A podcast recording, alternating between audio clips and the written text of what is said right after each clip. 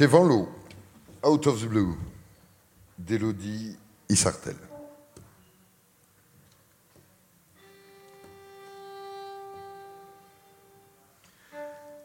Lucie n'avait pas vu Lila depuis longtemps et ça lui a fait un choc.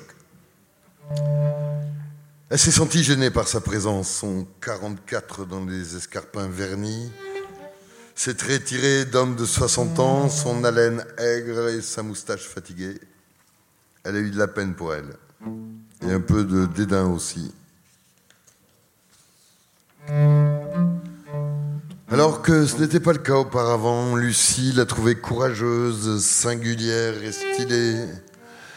Aujourd'hui, son sac Chanel fait faux. Elle ne voit que sa pomme d'Adam surplombant le rang de perles et sa voix affectée l'agace. Comment vas-tu, ma chérie? Elle n'est pas sa chérie. Elle ne le sera jamais. Mais qu'est-ce que tu as fait tes cheveux et cette veste? Tu fais la garçonne? Lucie pense au titre français, alors elle lui sourit. Montre-moi les belles choses. Lucie baisse le store. Clément n'est pas là, il installe ses sculptures à l'autre bout de Paris pour une expo dans une galerie. Comme à son habitude, Lila se déshabille, reste plantée au milieu de sa boutique, de la boutique en body de guipure, et attend que Lucie lui présente la sélection.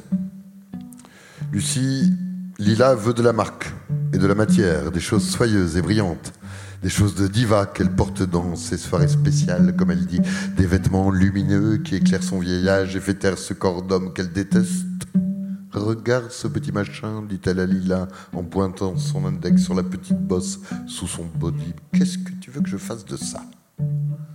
Lucie ne répond pas. Elle n'est pas d'humeur. Elle a essayé de se percer la joue la veille, mais n'a pas eu assez de courage. Pourtant, elle avait insensibilisé la zone avec un glaçon, mais quand ça s'est mis à saigner, elle a renoncé. Lila n'a pas fait allusion au pansement, elle doit, croire que ça masque un bouton. Lucie recommencera ce soir avec une crème anesthésiante Fungzamol. Elle est à cran. Peut-être parce qu'elle écoute Elvis en boucle et que Morandi, au dernier cours, ne lui a pas adressé un regard. Une robe longue en velours noir est trop petite. Ça coince, nom d'un chien, ça coince. Le boléro pailleté est impeccable. La veste damassée aussi.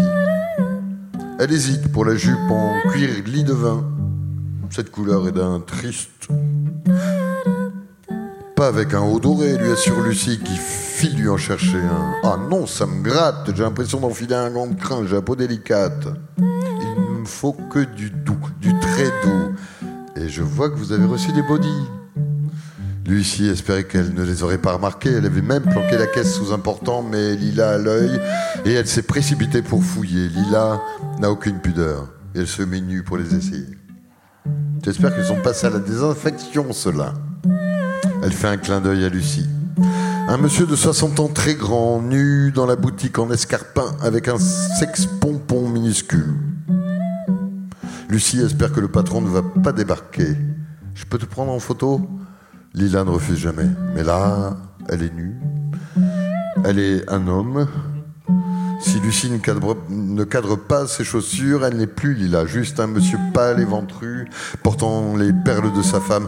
Attends, je vais mettre celui-là, c'est plus correct, mais Lucie a déjà eu le temps de la photographier. Je pourrais prendre des poses insolentes, qu'en penses-tu? Et elle passe ses jambes derrière son cou, regarde comme je suis souple, et elle fixe l'objectif de manière si impudique que Lucie lui dit C'est bon, je t'ai.